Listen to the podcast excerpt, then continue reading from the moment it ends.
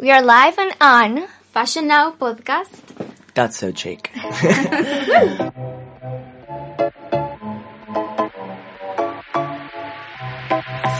Bienvenidas y bienvenidos al primer shot de la nueva temporada del podcast Fashion Now. Al habla Teo Vallet desde España. Eh, teníamos muchísimas, muchísimas ganas de volver a vuestras casas, a vuestros auriculares, eh, para traeros las novedades del mundo de la moda.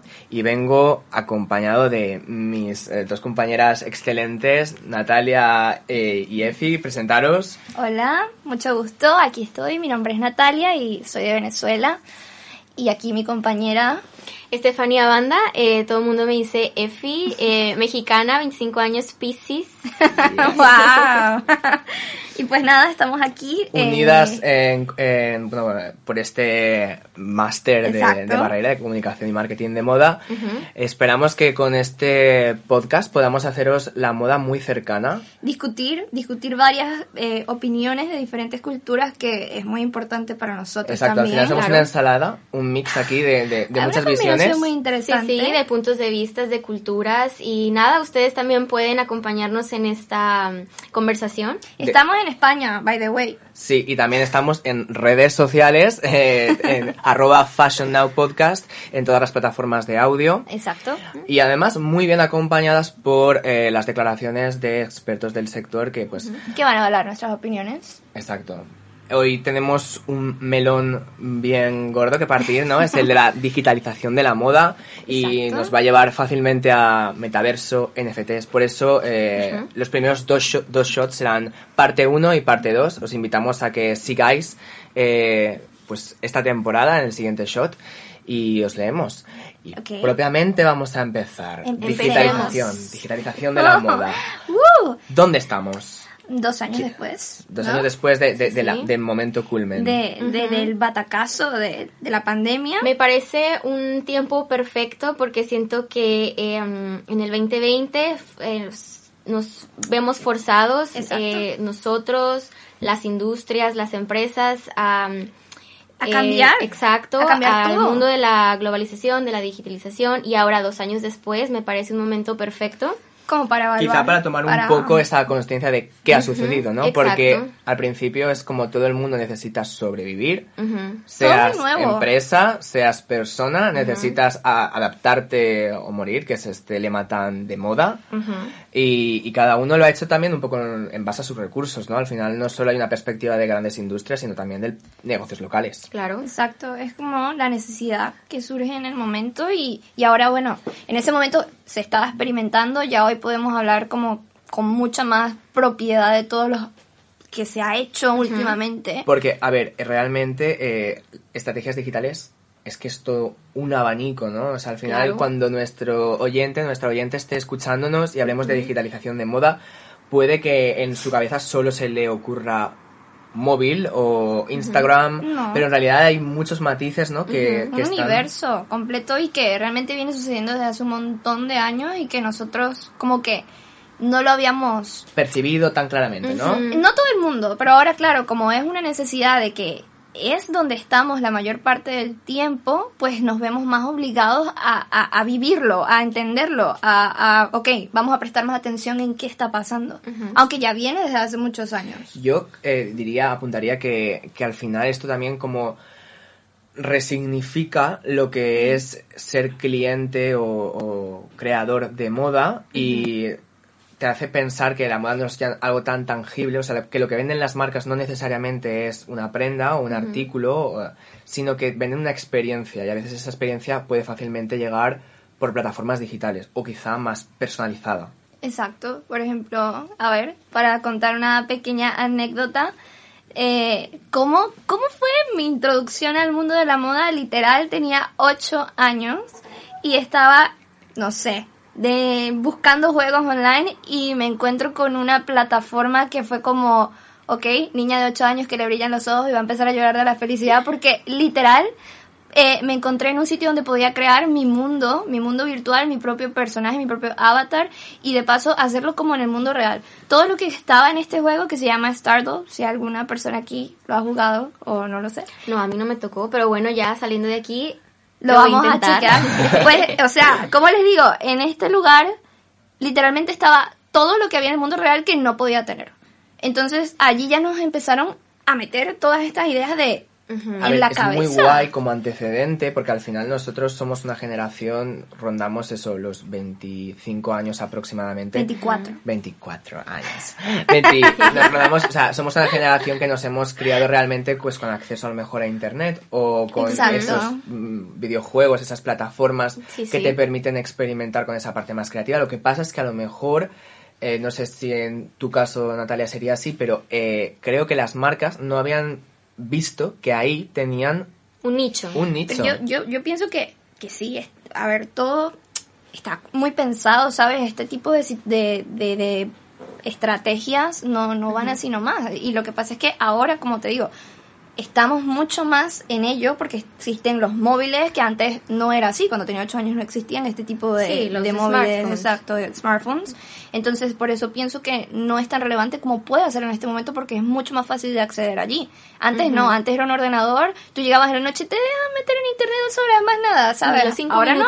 También apuntaría, y esto tiene mucho que ver con, con el concepto de lujo, que, que esas estrategias, en primer lugar, como son arriesgadas, porque realmente son arriesgadas, es una nueva vía para llegar al cliente, a veces son un poco elitistas también, en el sentido de que quizá ahora estamos hablando más de la conversación de la moda digital, porque quizá está llegando a más gente, se está democratizando el acceso a esa moda digital que en un Es pasado... más fácil ahora, ¿sabes? Eh, pero eh, nos comentabas fuera de micro un poco el funcionamiento de esta plataforma de St- Stardoll.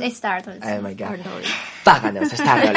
Sí, sí, sí. Eh, y Ah, decías que ahí era como que las, cole- las marcas volcaban sus colecciones para que tú vistieras Había un centro comercial, se llamaba...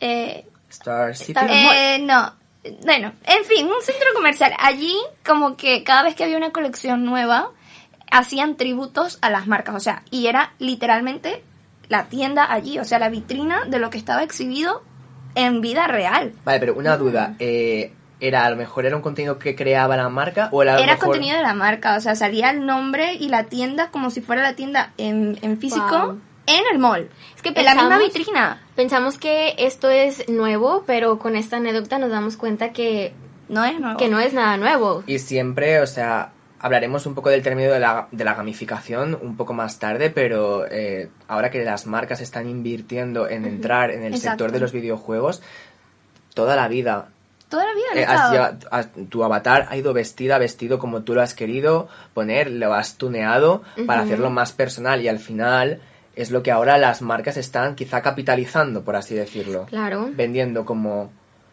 Ahora es, es eso, o sea, es el tema de que ya el acceso es muy fácil. Muy fácil y desde muy temprana edad. Total. Claro, es que ahora siento que las empresas tienen que voltear un poco hacia sus futuros compradores.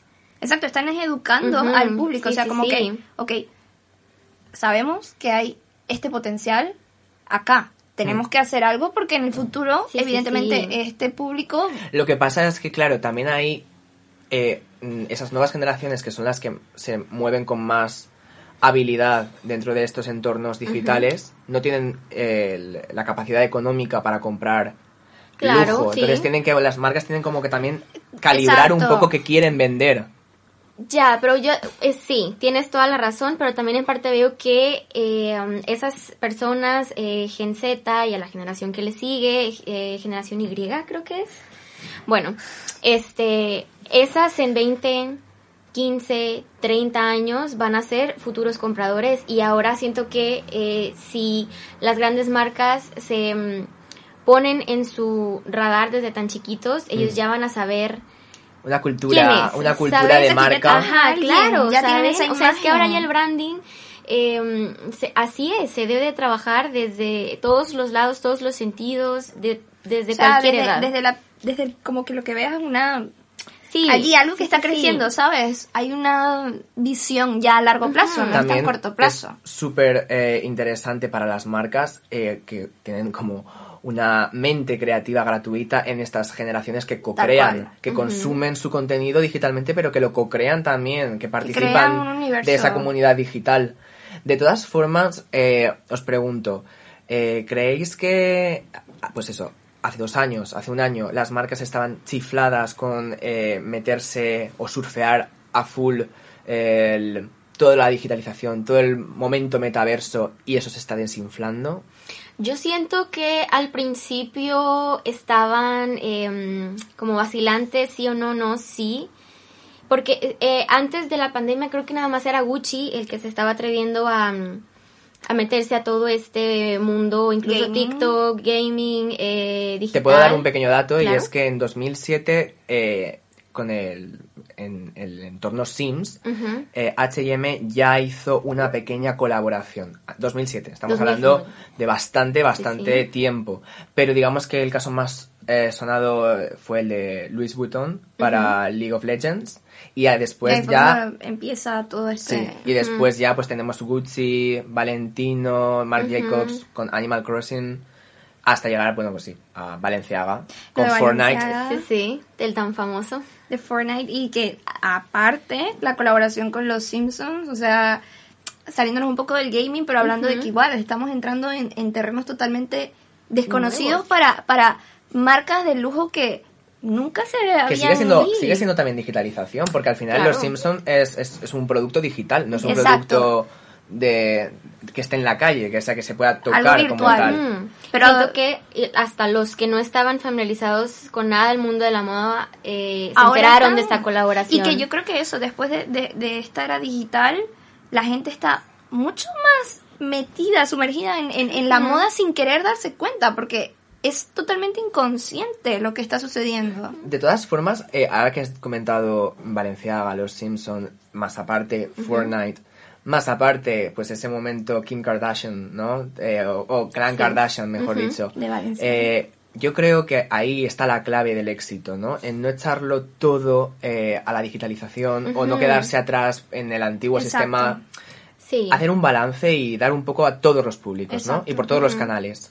Exacto, Sí. esa es la idea, que sea por todos los canales y que por eso, de- vuelvo a decir, sin querer, todas las personas estamos inconscientemente involucrados. O sea, porque sin tú saber que sabes, es como que estás allí. Es, es, es, es una locura, o sea, lo que está sucediendo ahora que es brutal. O sea, yo admiro a todas estas personas que, que, que llevan este trabajo porque... Yo hago esta Es lectura brutal. un poco de democratizar el lujo y pienso que está muy bien porque te permite como, como cliente quizá con un bolsillo que no te puedes eh, permitir eh, vestir eh, Valenciaga o, o cualquier otra marca de lujo, te permite formar parte de ese universo, Exacto. jugar y sentirte miembro de esa comunidad que al final... De vivir esa experiencia. Exacto, ¿no?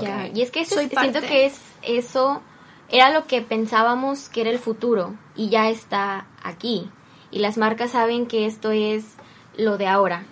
Que ya lo de antes ya quedó en el antes. Pero claro, hablamos siempre de marcas que tienen todo un arsenal para poder invertir Mm, en esta, sí. en este, en esta revolución. Al final generan una expectativa en el usuario, en el cliente, pero no todas las marcas pueden permitírselo, no todas las marcas pueden de repente eh, hacer una colaboración estelar con Nintendo y que en su Exacto. videojuego estrella estés tú vistiendo la Exacto, colección. Exacto, es complejo. Pero Pero creéis que eventualmente incluso las pequeñas marcas buscarán formas de digitalizar sus por ahí vamos.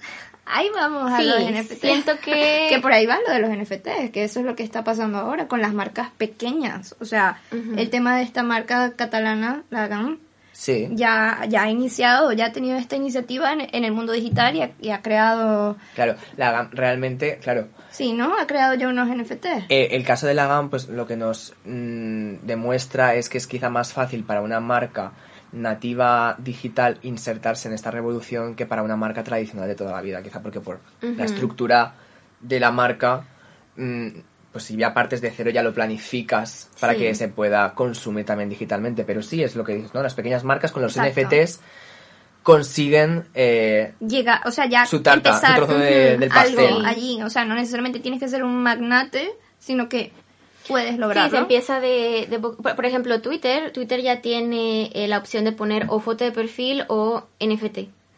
¿What? Sí, claro. Es una actualización, eh, um, me llegó una notificación y yo, ¿qué es esto? ¿saben? Interesante. Siento que depende mucho en parte sobre las pequeñas marcas de mm, eh, qué venden, a qué público eh, se quieren dirigir, ¿saben? Ah, por ejemplo, en esta ellos sintieron la necesidad y lo hicieron, pero tal vez otras falta un poquitín más de tiempo para que las pequeñas marcas, o sea, para que ya sea algo como muy normalizado. Siento que apenas empezamos en ese eh, journey de... mm, De que todos nos vayamos Ajá. adaptando. Y claro, porque Sí. también como usuarios también tenemos que aprender. O sea, yo por ejemplo no soy una persona que esté muy familiarizado, muy familiarizado con el entorno gaming. A mí me cuesta eh, realmente consumir lo que hay un equipo creando para, para mí, potencialmente, ¿no? Yes. Porque aún no estoy en ese punto, ¿no? Pero eh, Sí, sí. quizá es un pues paso a paso el ir caminando. Sí, siento que todos, o sea, por ejemplo, eh, yo soy fan de los eh, ver comentarios de YouTube, o sea, bueno, se les dice YouTube Commentaries, y hay este que se llama Curtis Conner, que ah, hizo un video explicando qué eran los NFTs en, con un poquito de comedia, y claro que yo vi el video porque yo ocupo... Eh, ocupaba esa explicación, esa como explicación un poquito comiquita, exacto. Porque yo, yo, a ver, ¿qué, qué pienso yo de todo esto? Yo soy una persona joven, ¿no? y, y debería como que estar un poco más actual o, o abierta a este tipo de, de nuevas propuestas, no nuevas, pero nuevas. Y realmente eh, no es tan fácil, o sea, para mí no es tan No. fácil, yo siento que estoy como muy perdida en muchos aspectos, pero, pero me parece súper interesante, o sea, todo lo, lo que se está generando Quizá es también, en- a ver, Es que es nueva tan propuesta. rápido, es tan Es rápido muy el mundo rápido, digital, exacto. exacto. O sea, siento que los NFTs nacieron de no sé dónde. Ayer, Perdonen- ayer. eh, Sí, perdonen mi ignorancia. Y luego de repente ya eran una cosa que todo Ajá. el mundo sabía. quiere que todo el mundo ya, Sí, boom, y, y- vamos y yo así de... Voy a entrar a YouTube a ver ¿Qué es NFT? De todas formas, para responder a esta pregunta de qué son los NFTs, podéis conectaros al siguiente shot donde lo vamos a dedicar especialmente a los Exacto, NFTs. exacto. Y volviendo un poco al tema del metaverso, que tampoco es una definición fácil, eh, hagan sus apuestas. Wow. Eh, es que... Yo voy a ser sincera. Yo voy a decir la verdad. Seamos, seamos. Dilo. ok. Cuando veo este video de Meta, de la introducción de Pum, a mí me dio pánico. A mí un poco también. Fue muy raro. Sí, es que... Yo me sentí muy rara. O sea, no lo veo como algo malo, porque no voy a decir que es algo malo, pero es, es, que, es que estamos quitando lo humano. Sí, un yo poco. creo que es una, es una mala interpretación de lo que es digitalizar, eh, el, en este caso la moda. ¿no? Eh, pensar, o sea, des- deshumanizarla y llevártela todo a ese entorno virtual. Sí, no, y no. Siento que eh, la pandemia nos hizo aprender que lo que Humano ocupamos es socializar, sí, que, que lo necesitamos. Que lo necesitamos totalmente, que por Claro. más digitalización y que nos haga Sí. todo mucho más fácil, porque es verdad, nos hace las cosas fáciles, no podemos decir Sí, que no, sí, sí. pero es que es importante eh, ese, ese aspecto Ese humano, contacto. o sea, Y que luego también conectar. es fácil que, eh, bueno, hayamos incurrido en, en un efecto boomerang, ¿no? De repente todos mm, saltando por la borda, eh, queriendo pues eso, hacer eso, desfiles digitales, fashion films, eh, estrategias digitales para llegar a través de las redes sociales, clases de yoga, todo es yoga, todo arriba sí, el yoga. Y de repente dices, pues cuando todo el mundo está haciendo yoga en Instagram, a mí me apetece hacerlo en el parque porque ya puedo. Entonces, eh, no todo es eh, a un lado, no a otro, hay que... Sí, sí, sí, hay un Hay balance. que tener un balance y un creo que balance. esa es la y mejor. también va a ciclos, también va a ciclos. eh, veníamos también de, de un momento pues en el que nos está preocupando mucho el medio ambiente, la contaminación. Total, total. Somos la segunda industria que más contamina, Total. lamentablemente, es una vergüenza, pero es un dato. Entonces de repente todo este momento digital, NFTs como bueno, pues nos parece como una solución, ¿no? También, Para sí. seguir haciendo dinero, para seguir vendiendo, pero no cortamos árboles. Bueno, pero es que también el internet pesa, ¿no? Y, Sí, sí. y el mundo digital pesa. y- Todo, todo, pero... Pero digamos, no todo también tiene sus cosas positivas, no todo es negativo, no, No, todo- no, que eso es decir- algo, quiero a mí decir me parece guay, como que ha dicen aquí. surgido, que ha cuajado a lo mejor en este momento porque Total, veníamos total. muy sugestionados por Sí, hacer las cosas sí, sí. bien y de repente el planeta te dice, Calma, girl, Relax. para. para, Te has, te flipado. Entonces todas las marcas están aquí un poco ahora encontrando su posición cómoda. Eh, vamos a dejaros ahora con la intervención de la voz del experto y seguimos eh, un poco más. Es bien sabido que este sector es uno de los más contaminantes y uno de los que más residuos genera en el mundo, así que O sea, solo por el hecho de que existan alternativas para que esto se reduzca, nos parece esperanzador. O sea, en la GAM ya hace años que em, solo producimos lo que vendemos, básicamente por, por eso, ¿no? Para minimizar nuestra huella y porque somos muy conscientes de que, de que este, este, esta industria es muy contaminante. El primer paso ya está hecho. O sea, la, la moda virtual ya está ahí. Y ahora solo falta que las marcas eh, se quieran unir a ello y se, y se suban al, al carro.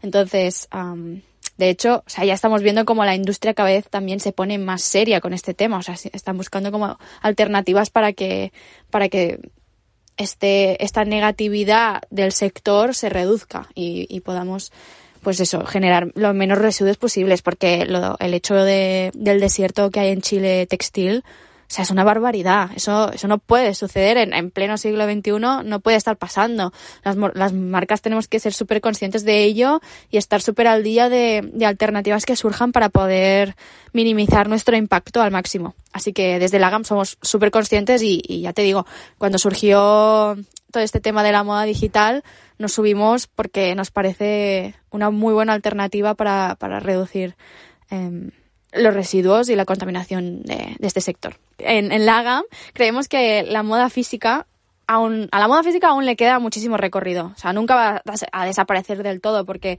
en realidad su, su función principal es, es bastante racional, ¿no? O sea, la moda sirve para vestirte y en teoría ya.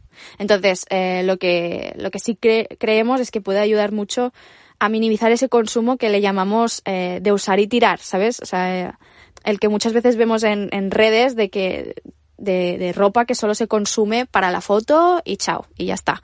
Entonces, am, la moda digital va a ayudar a reducir este consumo masivo, solo que también este consumo masivo va a pasar a ser en formato digital. Pero bueno, como este formato digital no, res- no genera residuos, o sea, que tú en cada foto que postees en tus redes sociales tengas un outfit diferente, no va a perjudicar el planeta con la moda digital. Así que al final es un win-win, tanto para el planeta como para mm, los que entendemos la moda, ¿no? Como un medio de expresión, como una forma de expresión creativa y no queremos renunciar a ello. Bien, hemos escuchado unas declaraciones de la GAM. Eh, muchísimas gracias por participar. Eh, y para concluir un poco eh, el shot, el, este primer De shot. todo este debate. Sí. pensáis, eh, bueno, que... ¿Hacia dónde creéis? Último... último ¿Hacia dónde vamos? ¿Hacia dónde vamos? A ver, yo siento que como ya hemos discutido todo este rato, todo, todo, todo es un balance. Así que, bien, vamos por un buen camino en el aspecto digital, sí y no. Porque no estoy de acuerdo con el tema del metaverso, ya lo dije, me da un poco de miedo, pero siento que estamos mejorando muchos procesos, que hemos llegado a partes humanas a través de la digitalización, Sí, claro. porque gracias a todo esto hemos llegado a esa parte humana también. Así que yendo en un balance lo veo en algo muy positivo. O sea, como que, ok, vamos por el buen camino. O sea, hasta ahora creo que lo estamos haciendo bien. Sí, igual me parece, o sea, con esto ya que las pasarelas regresaron de manera física, a mí me encantó esto de que, ok, ya sé que la pasarela de tal marca va a ser aquí, pero al mismo tiempo yo sé que la puedo ver En digital. en vivo en Instagram. Eso a mí me parece eh, genial y fue algo que eh, dio la digitalización. Al final es esta plural, pluralidad de opciones, ¿no? Exacto. Donde puedes encontrar un sitio cómodo y, e ir refinando Exacto. lo que tú quieres ofrecerle al mundo y lo que el mundo está dispuesto a comprarte, ¿no? Exacto. Y, y siento que la digitalización en parte con esto de el- las marcas de lujo nos hace introducirnos un poquito más a ese a ese mundo, porque antes lo veías muy como muy arriba, muy cerrado, Muy de lejos, como que, exacto. como llego, como Exacto, conozco, como que, que eso de digitalización, como hablamos, ha hecho esto más humano en ese aspecto, de que ellos se han dado cuenta que es importante La que, conexión que haya exacto, una relación, que no solamente sea me compras en ese momento y en ese momento me conoces, no, o sea, te conocemos, conocemos tu historia y bueno, de, nos hace llegar de alguna u otra forma a aquellas personas que pueden o que no pueden, pero hay una ya relación. somos, ajá, ya somos parte del storytelling Exacto. de um, ese desfile y sabemos el por qué, el cómo y vemos las modelos y somos también front road y eso a mí me, me encanta. Bien, pues muchísimas gracias, Efi y Natalia, por, por participar en, este, en esta conversación, en este primer shot. Gracias, No, gracias gracias. Teo también. Esperamos que a, nuestro, a nuestros oyentes eh, se lo hayan tragado de un sorbito, ¿no? Tú, ustedes, es nuestro primer primer podcast, no nos juzguen. Y bueno, para, para resolver un poco tema NFTs, burbuja, eh, opciones que se le dan a nuevos artistas, protección, os esperamos eh, en el siguiente shot, también dedicado a la digitalización. Nos podéis seguir en, en las redes sociales, de nuevo Fashion Now Podcast. Y bueno, pues nos vemos. Muchísimas Nos gracias por vemos. escucharnos. Gracias. Chao.